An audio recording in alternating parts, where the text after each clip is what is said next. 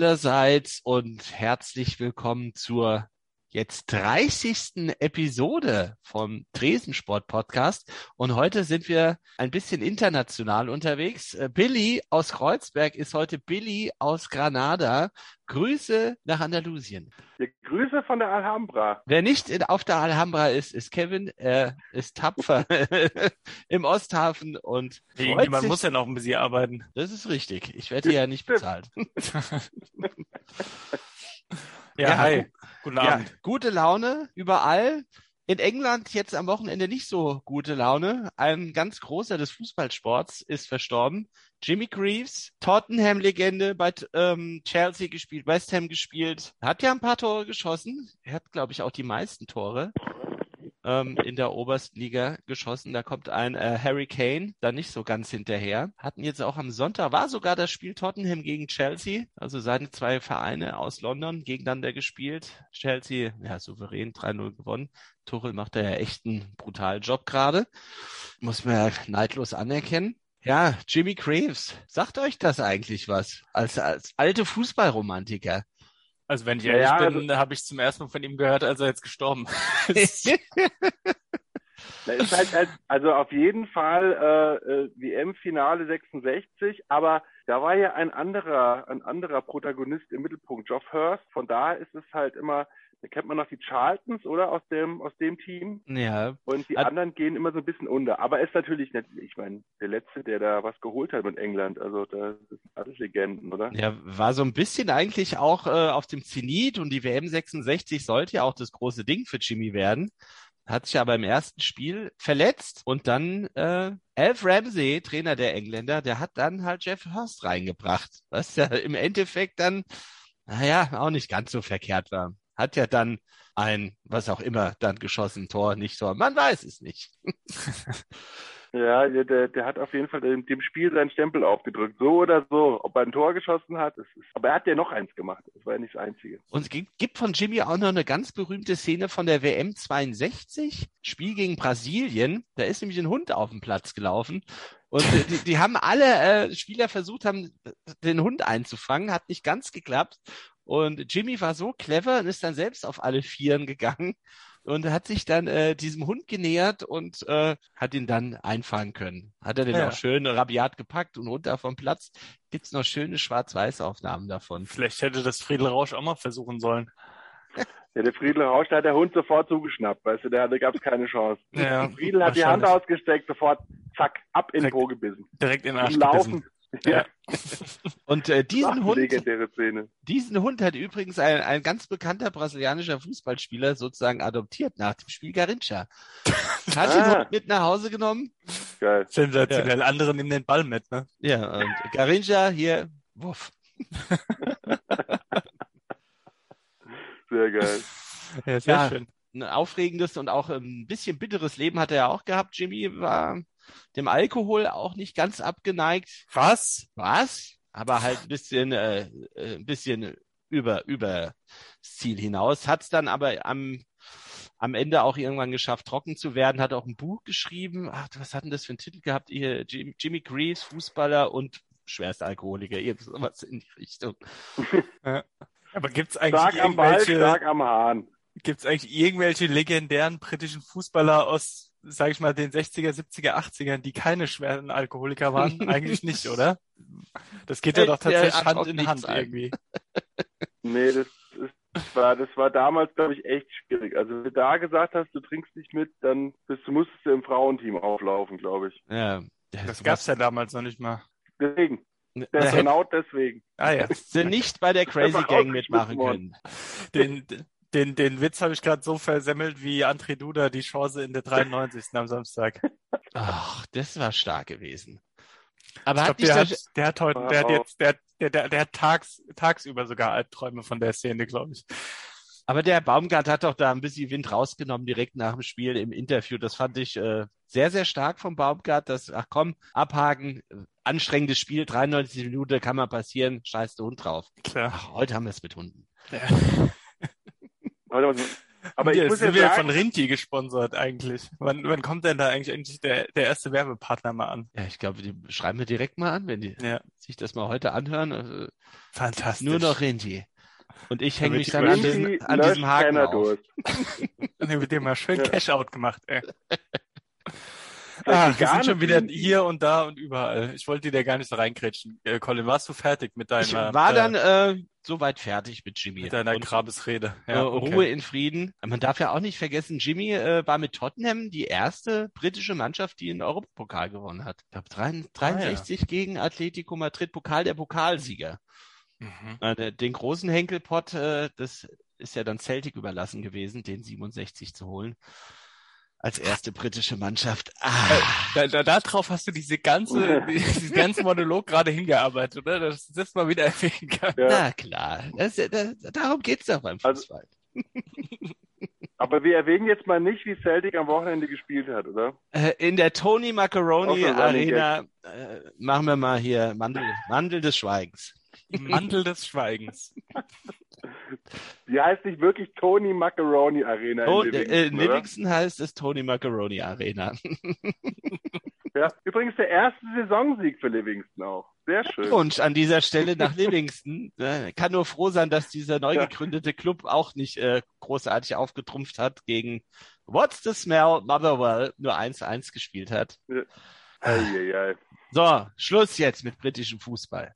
Ja, aber der FC, ich muss ja sagen, also auch von, von der Ferne, ähm, das Schöne ist ja, dass, dass Steffen Baumgart scheint ja der einzige Trainer in der Bundesliga zu sein, jetzt einmal außer Nagelsmann, der wirklich eine Ambition hat, oder? Also der wirklich sagt, ey, ich will hier was machen, das ist ein großer Club, ich will mit dem Spiele gewinnen, ich will irgendwie den wieder so groß machen, wie er war und das finde ich schon beeindruckend, muss ich sagen. Ja, es ist sehr erfrischend, ja, auf jeden Fall. Ähm, Ja, er hat ja jetzt auch wohl, glaube ich, gestern oder heute in einem Interview gesagt, wenn man ganz ehrlich ist, es gibt ja nur drei Vereine, die größer sind als der FC und einer davon spielt in der zweiten Liga.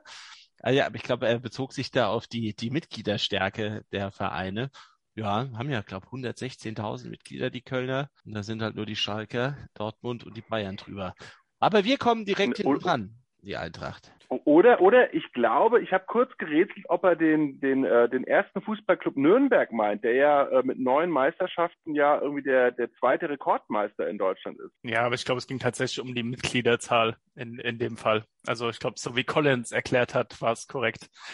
Nö, aber ähm, macht Ja. echt Spaß. Äh, Colin, du hast mir ja auch am, ich glaube am Samstag direkt geschrieben, äh, Trot au Boot Style äh, äh, bei in Köln. Ja. Das geht nach vorne. Und äh, das ist ja wirklich das Schöne, das Erfrischende, dass da einfach, egal wer kommt, sei es gegen die beiden Bayern, sei es zu Hause gegen RB Leipzig, da wird einfach konstant äh, der Stil gespielt, den er, den er sehen will. Und das kommt ja auch super gut an. Ich meine, da sind ja Leute dabei, äh, äh, Spieler wie, wie ein Benno Schmitz zum Beispiel, die erkennst du überhaupt nicht mehr wieder. Also da hast du letzte Saison, hast du gedacht, mein Gott, wie kann der Typ Profifußballer sein?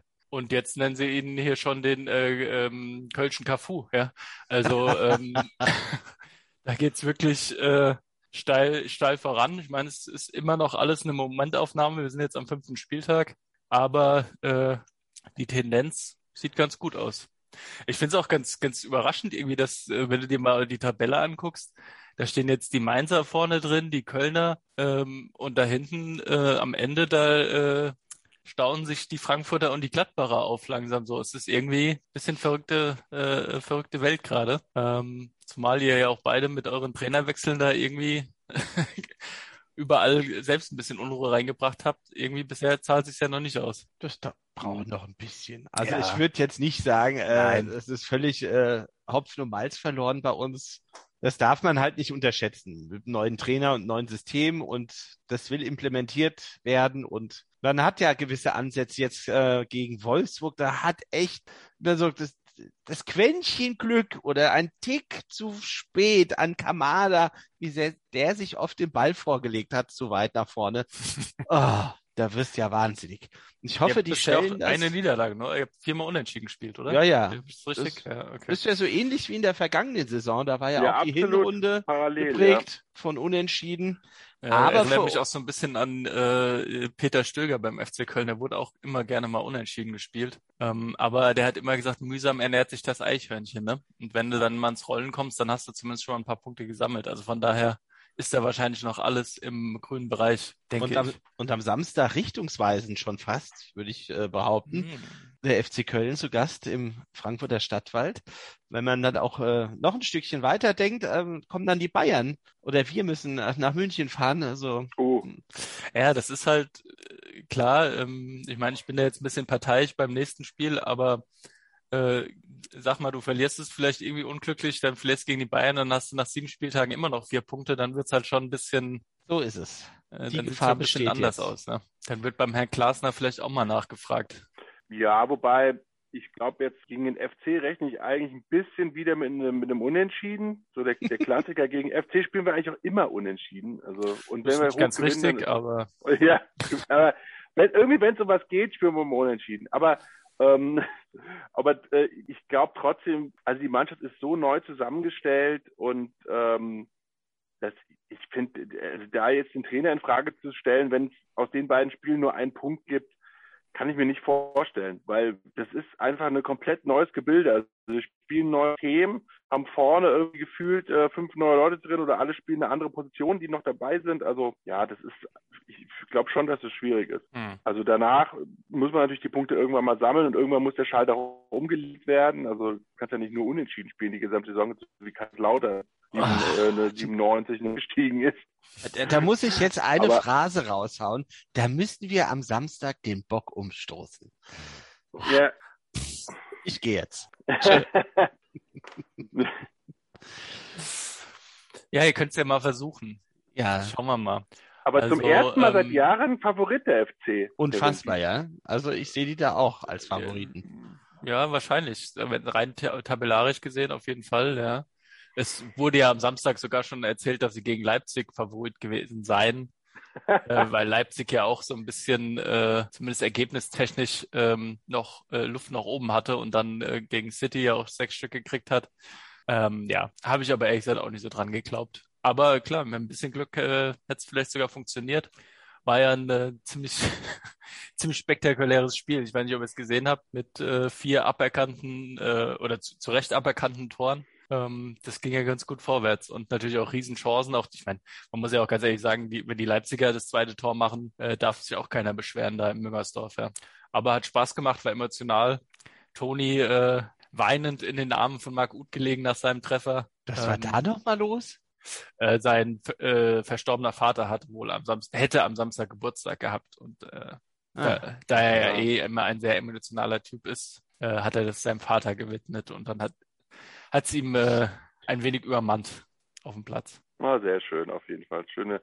Das sind echt große Emotionen gerade beim FC. Das muss man wirklich neidlos anerkennen. Das ist äh, ja, das ist ja auch immer und negative, aber passt. Ja, es ist, äh, es macht Spaß, es ist immer schön. Ähm, vor allem äh, beim FC ist ja immer so, man muss ja immer so drei, vier, fünf bis zehn Jahre warten, bis man mal so eine Saison kriegt.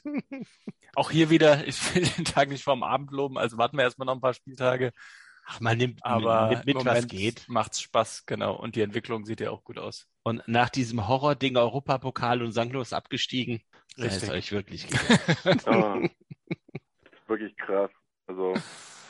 Da haben wir übrigens auch, äh, äh, ich glaube, bis zum, ach, ich weiß gar nicht, wann es da den ersten Sieg gab. Am 18. Spieltag oder so gegen Schalke war das, glaube ich. Oder am 17. Ich glaube, am letzten Spieltag oder so. Ich weiß gar nicht mehr. Ähm, also so lange sollte die Eintracht vielleicht nicht warten mit dem ersten Sieg. Ich hoffe nicht. Das ja. halte ich auch, glaube ich, nicht aus. Das ist auch nervlich. Nee. Ja, das ist nicht zu empfehlen. Ähm, Eventuell haben wir am Samstag sogar ein bisschen mehr Zuschauer. Die Stadt Frankfurt, äh, äh Quatsch, die Eintracht hat bei der Stadt Frankfurt einen Antrag gestellt, 31.000 Zuschauer inklusive Stehplätze. Ach, das wäre ja schon mal was. Und dann gegen den FC Köln. Also werden ja fast alle Dauerkartenbesitzer von der Eintracht äh, abgedeckt. Also wenn du da wirklich nur, nur, ich sag mal im Anführungsstrichen, die guten Leute im Stadion hast, dann könnte das richtig was werden. Das mhm. hat sich gegen Fenerbahce ja so ein bisschen angedeutet von der Stimmung. Gar nicht auszudenken. Also wenn das gegen Fenerbahce mit 50.000 voll gewesen wäre, um ei, ei, ei. liebe Zeit. Das wäre komplett eskaliert. Aber da muss man auch sagen, in Kreuzberg, ich habe einige, einige Unterhaltungen geführt. Also das war schon stabil, wie viele Karten dann doch irgendwie äh, Fenerbahce sich da organisiert hat und da stabile Jungs hingestellt hat. Das war schon Da krass. war auch äh, der, der komplette Willy Brandt Platz voll. Am, äh, wann war es? Am Donnerstag. Mhm. Ich bin da also, mal vorbeigeradelt. Äh, da war schon einiges, äh, einiges los. Ja, 10 Prozent. viel nee, Quatsch, äh, Gelb und Blau in der Stadt gesehen.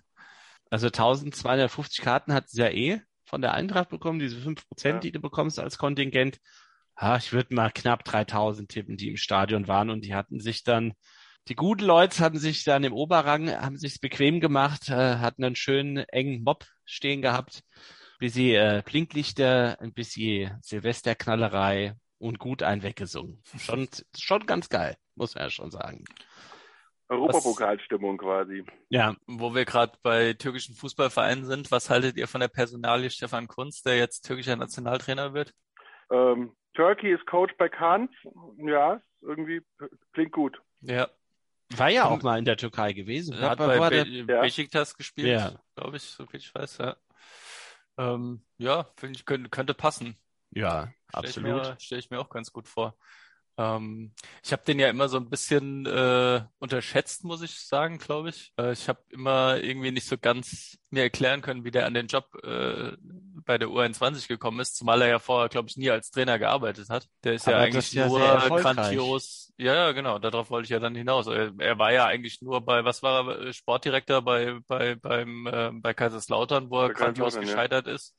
Äh, sonst hat er ja eigentlich irgendwie nie in der, äh, als Trainer oder als Sportdirektor irgendwo gearbeitet. Aber dann, was er dann bei der U21 gemacht hat, hat ja alles Hand und Fuß gemacht gehabt. Und auch äh, über jetzt ein paar Jahre. Also ich glaube drei äh, Obermeisterschaftsfinale gespielt. Äh, ja, also ich fand auch jetzt seine, seine Auftritte im TV fand ich eigentlich jetzt auch mhm. äh, bei der Europameisterschaft irgendwie eigentlich ganz, also sehr annehmbar. Aber ich fand diese ganze Gruppe war eigentlich auch ganz gut. Ja, das stimmt. Äh, mit, mit Almut Schulte und, und Kevin Prince aber äh, was mich, was ich ganz spannend finde, ist ja, ähm, jetzt kennt sich Herr Stefan Kunz ganz gut aus äh, im deutschen Nachwuchs, äh, äh, qua seines Amtes, das er innehatte. Ja, ich sag mal so, da gibt's ja auch einige mit türkischen Wurzeln, ob die dann nicht irgendwie äh, äh, dann doch die Nationalmannschaft nochmal wechseln, wenn der Trainer quasi wechselt, weil die dürfen ja alle, wenn die von der U23, wenn die gespielt haben, das würde mich mal interessieren. Ich glaube nicht, dass Kunz so drauf ist, aber ist ja schon eine interessante, interessante, äh, interessante Bewegung, ja, vom deutschen U23-Trainer zu ja, wobei ich glaube, Trainer, da könntest du ja den einen oder anderen hochziehen. Wobei ich, ich glaube, du kannst mal davon ausgehen, dass der türkische Fußballverband ähm, äh, ziemlich genau weiß, äh, wer beim DFB, sage ich mal, theoretisch spielberechtigt wäre für die türkische Nationalmannschaft.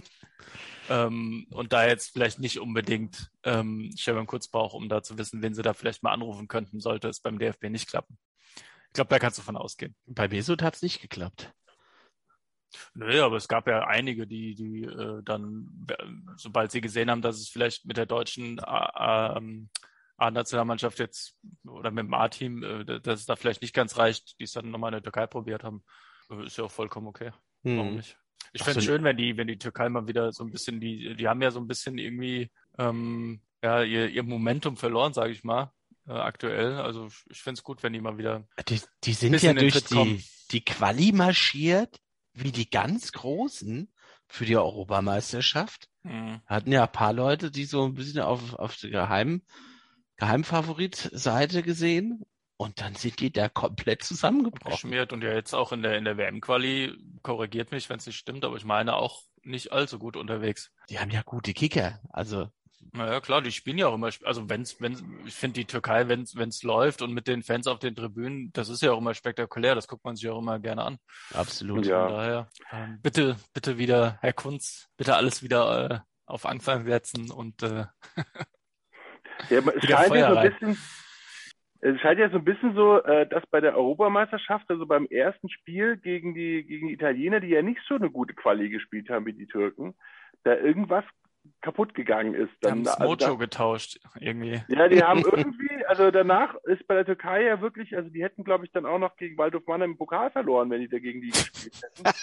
und, und, und, und dann irgendwie, also da ging ja gar nichts mehr und bei Italienern lief danach alles, das war schon interessant, also wie die wirklich das Mojo getauscht haben.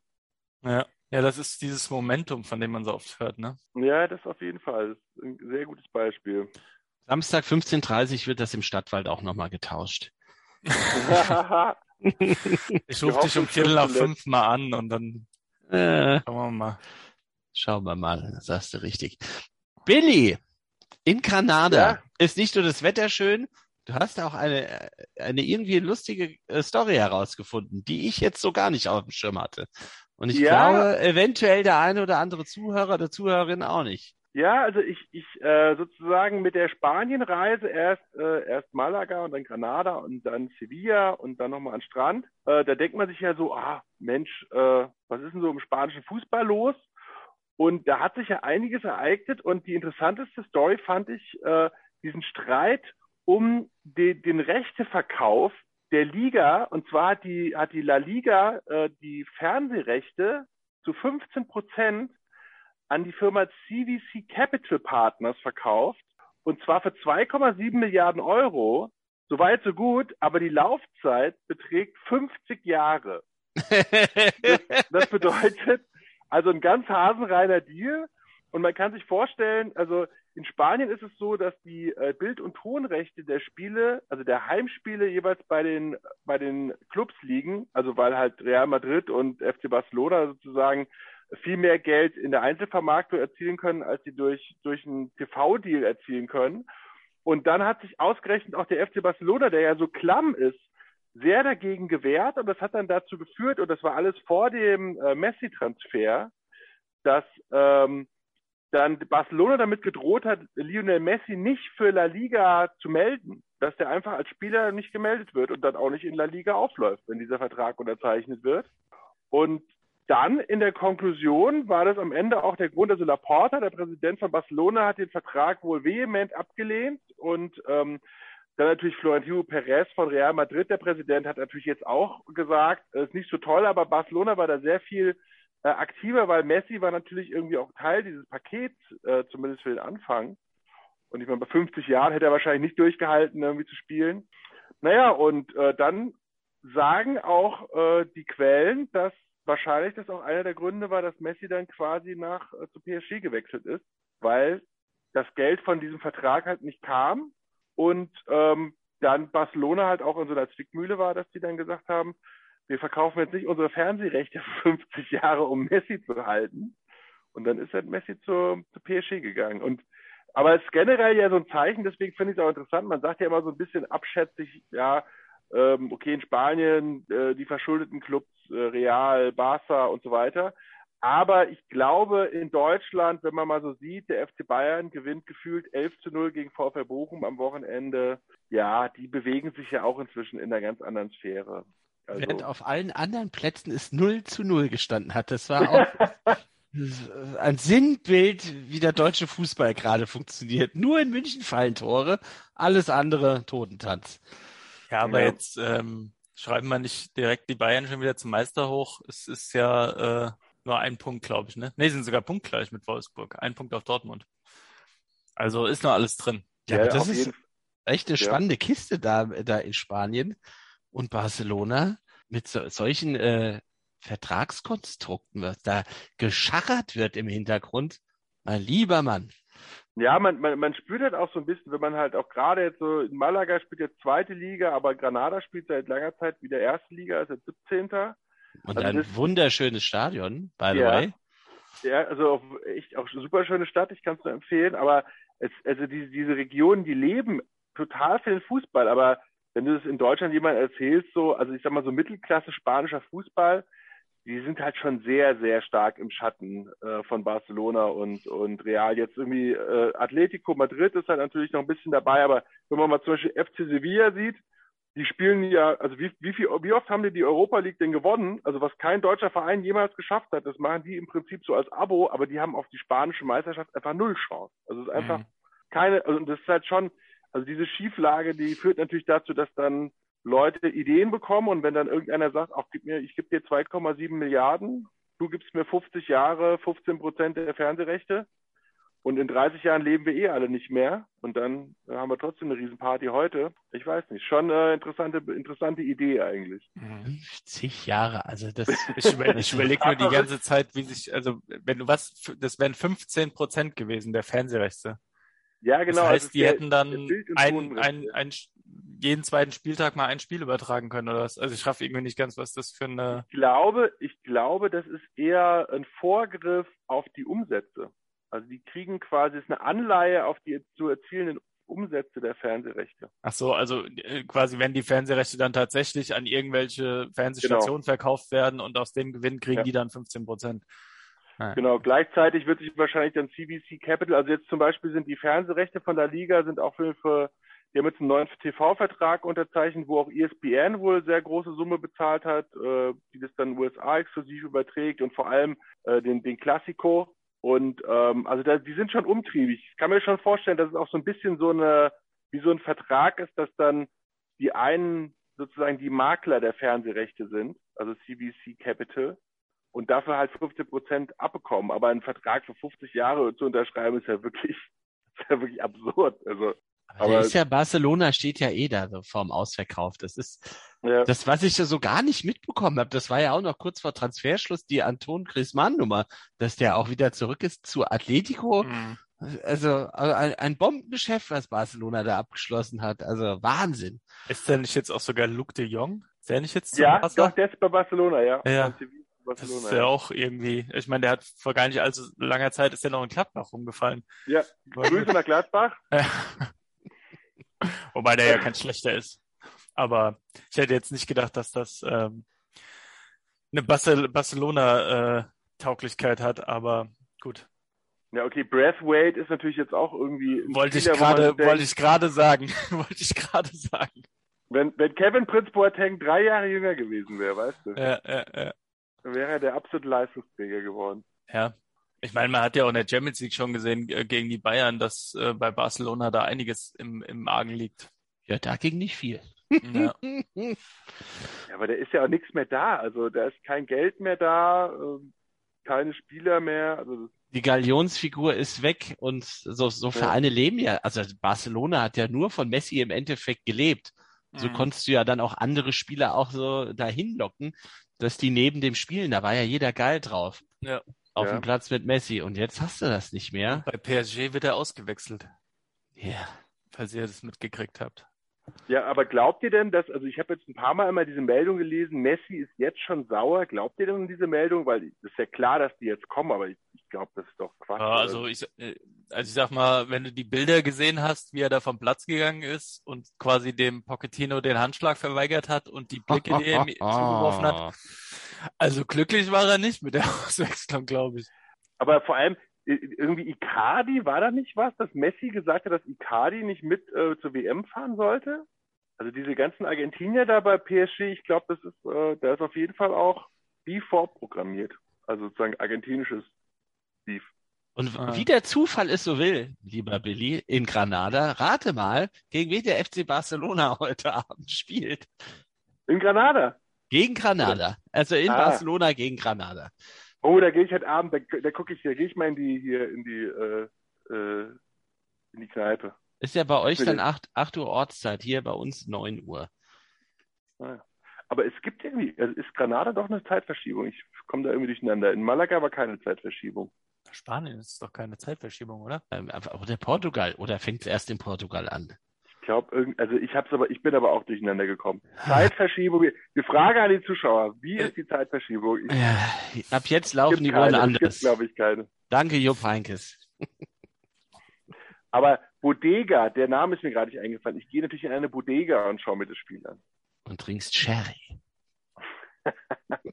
Jerez. Jerez. Es gibt keinen Zeitunterschied zwischen Frankfurt am Main und Madrid. Das ist das erste, wenn man googelt. Sehr gut. Also, äh, also doch 9 Uhr. Auch nicht. Also 20.35 Uhr in Frankfurt ist wie viel Uhr in Madrid? Frage an die Zuschauer. Der, der, der, der, der das richtig beantwortet, bekommt ein Perez ausgegeben. Kevin ist doch unser Mann der Zahlen für die südliche ah, Hemisphäre. Wie okay. viel Uhr ist es in Brisbane? Da ist es, glaube ich, immer 4 Uhr nachts. Egal, wann du hingehst. ich schätze mal, du wolltest auf die Rugby Championship zu sprechen kommen. Sehe ich das richtig? Ja. Ja. Schicken ja. sich die Wallabies da an. Ja, die haben jetzt zweimal die, ähm, die Südafrikaner geschlagen, den amtierenden Weltmeister. Nur leider haben die Australier das Problem, dass sie relativ deutlich schon zweimal gegen Neuseeland äh, verloren haben. Also mit dem ersten Platz wird's nichts mehr, aber sie könnten noch Zweiter werden, theoretisch. Ja, die müssen spielen jetzt noch zweimal gegen die Pumas. Gegen Argentinien, richtig, genau. Und spannend wird's natürlich oben an der Spitze. Äh, Neuseeland aktuell mit 20 Punkten und Südafrika dahinter mit 10. Ähm, die machen noch zweimal. Die spielen jetzt noch zweimal gegeneinander. Das heißt, ähm, theoretisch kann Südafrika noch gewinnen. Sie müssten allerdings beide Spiele mit Extrapunkt gewinnen und mit dann jeweils, ach, das, jetzt lass mich überlegen, ich glaube mit einem Abstand von acht Punkten, damit die Neuseeland, weil du, im Rugby ist es ja so, dass du, wenn du ein Spiel mit weniger als acht Punkten Unterschied verlierst, kriegst du ja auch selbst als Verlierer einen Punkt. Ein Gnadepunkt.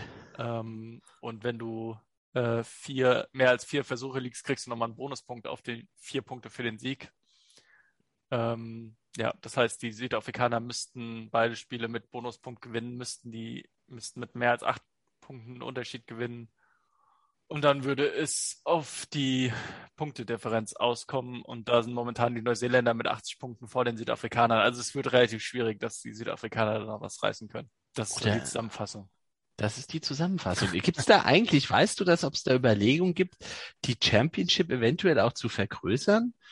So, das sind ja jetzt vier Nationen, so Vorbild Six Nations, dass man da vielleicht noch Fidschi oder Tonga ähm, dazu holt. Nee, wüsste ich jetzt nicht. Ich hatte irgendwann mal gelesen, dass äh, da ging es, glaube ich, um Uruguay, aber ich glaube, das, also wüsste, wüsste ich jetzt, äh, ist jetzt auch schon ein bisschen her. Also ich glaube, aktuell gibt es da keine, keine Erweiterungspläne. Also bei Uruguay, da gab es ja auch äh, Zeiten, wo die uruguayische äh, Fußballnationalmannschaft einfach auch im Rugby auch hätte antreten können und äh, mm.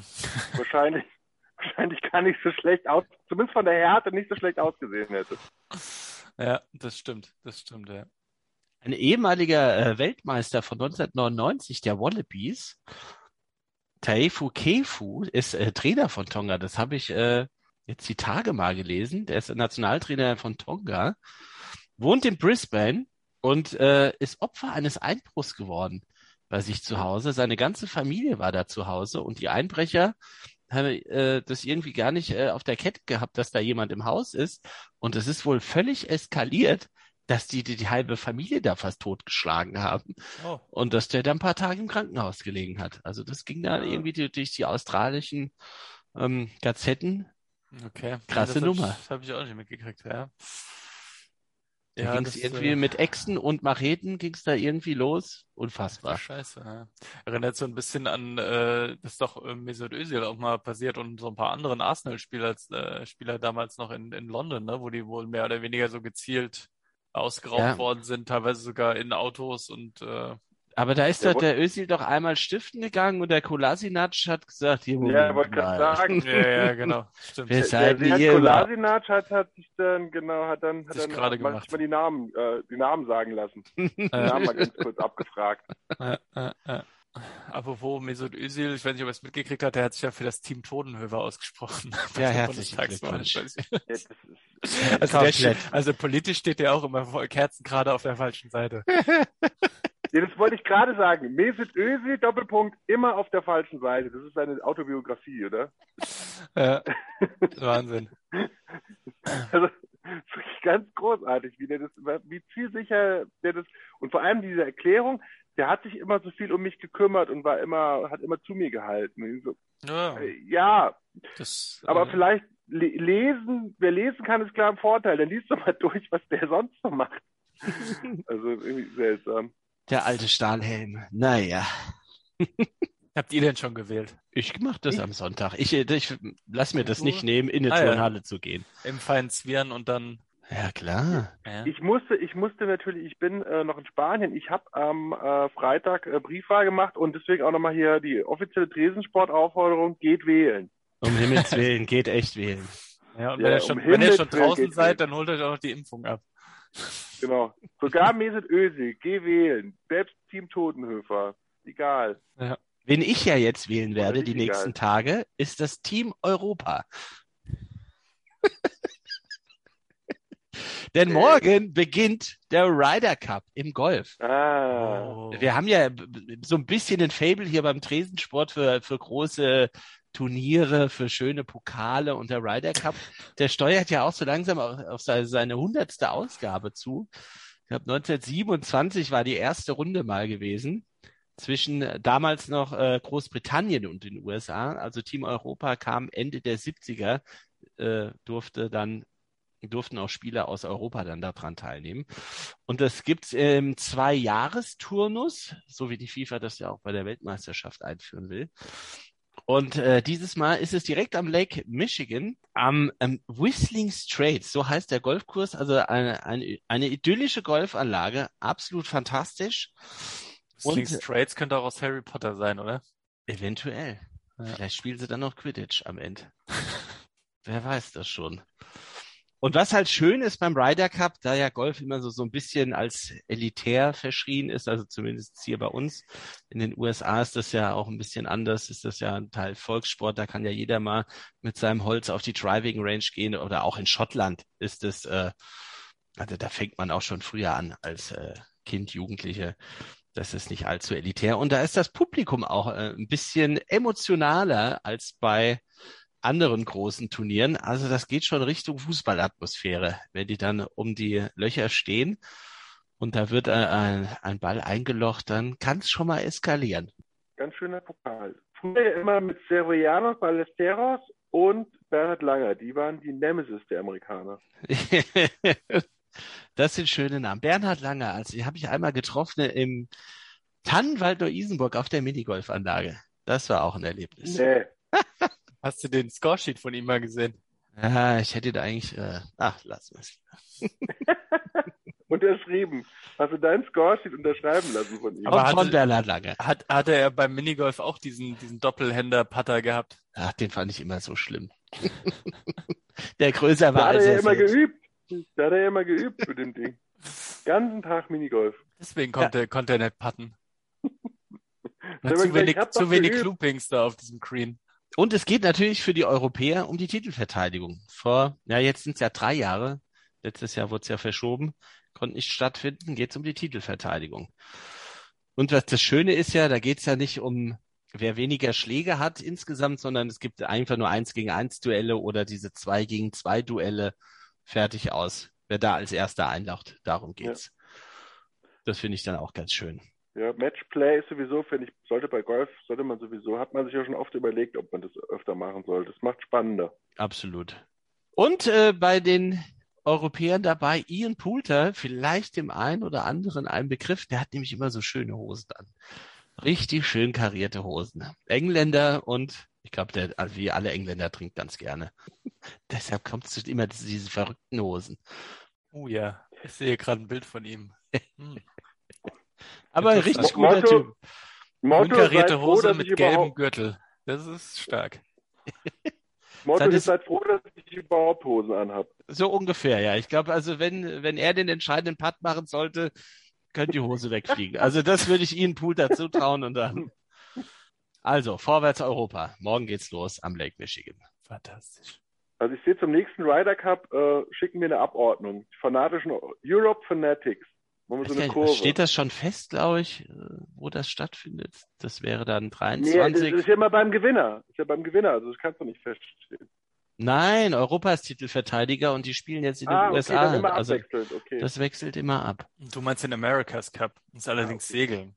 Ja, Aber auch ein toller Pokal. Wunderschön anzusehen. Das macht ich, ich gucke das auch immer gerne. Das ist ja, glaube ich, auch nur alle vier Jahre oder so, ne? Aber das ist immer abgefahren mit diesen die haben ja mittlerweile so, so Katamarane, da, wo dann nur noch so irgendwie dieses, die Finne im Wasser ist und alles andere ist ja. außerhalb vom Wasser. Die fliegen das ja so. Das war doch jetzt auch vor ein paar Monaten, glaube ich. In Neuseeland, auch Team Neuseeland gewonnen und da war richtig ja, äh, Bambule genau. ja. in Neuseeland, die alte Seefahrernation. Also da ja. schicken die ihre Kinder ja direkt hier mit vier, fünf Jahren zack auf dem Boot und sieh zu, wie der heimkommst. Wenn es fürs Rugby nicht reicht, dann aber bitte America's Cup. So ist es. Sonst brauchst du gar nicht heimkommen.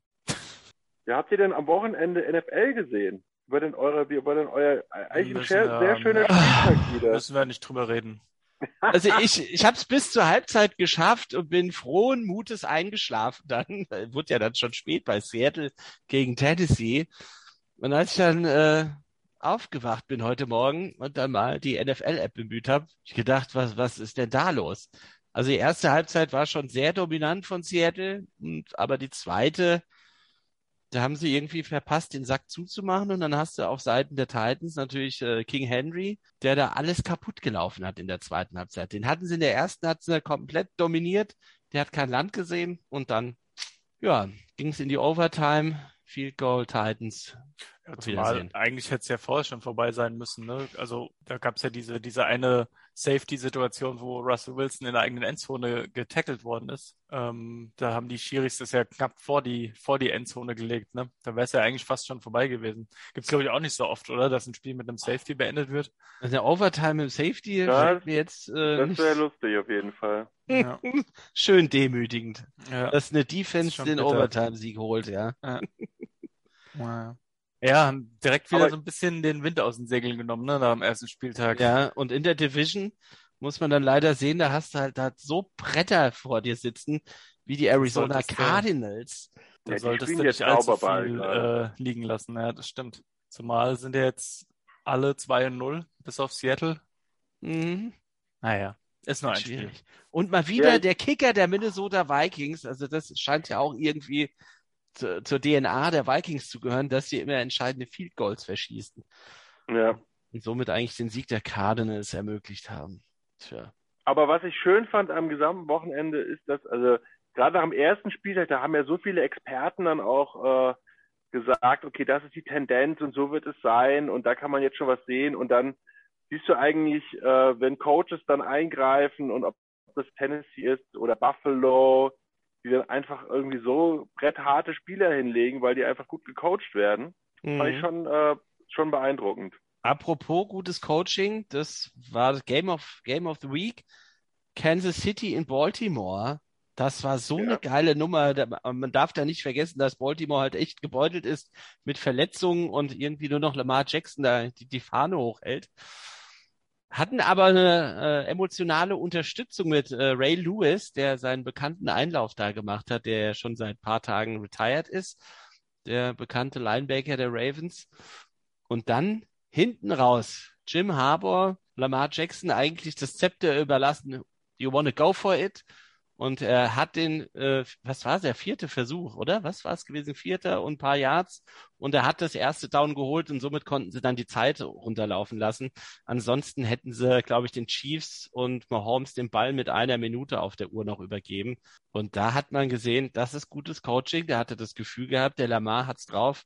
Junge, mach das. Und der hat's gemacht. Ja. Ja, auch wieder so interessant. Am ersten Spieltag äh, Kansas City im Prinzip sieht so aus, als ob die unschlagbar sind, ob die, als ob die immer noch zurückkommen, irgendwie auch, na, egal wie hoch der Rückstand ist.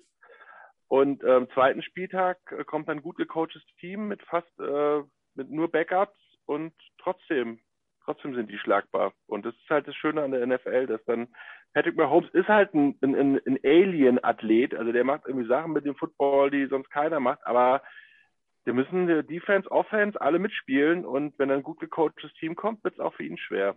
Oder halt eben verlieren sie halt auch mal eins. Aber das ist das Schöne, finde ich, dass sozusagen, also dass da so Teams durchmarschieren, das wird es einfach nicht geben. Außer natürlich, dass meine Jets, die werden natürlich sehr, sehr viele Spiele verlieren, das kann man jetzt schon sagen.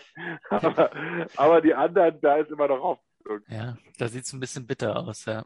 aber, ja, aber die bauen seit, auf, äh, die haben ja, junge Leute, neuer Trainer, junge Leute. Ich glaube, die sind auf dem richtigen Weg, aber das ist noch. Also da wird da auch seit Jahren getankt bei den Jets und nichts passiert. Also, oh, je, je. Ja. Und dann werden noch die, die Benzinpreise teurer. Da kommt halt auch nur E10 rein in den Jet, ey.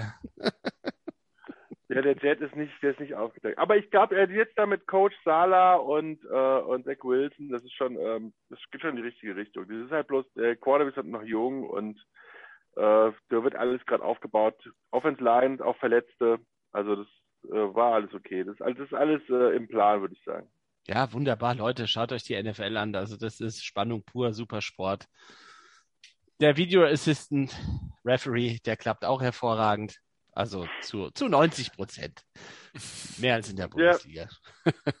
Auf jeden Fall, ja. So, und jetzt verabschieden wir uns und wünschen Billy in Granada viel Spaß, wie er in der Bodega Danke. den Auswärtssieg beim großen FC Barcelona oder eher. Ja, wichtige Punkte für Granada. Absolut. Wir drücken die Daumen von hier. Ja, Vamos, viel Spaß beim Gucken. Danke. Macht's Ciao. gut. Ciao.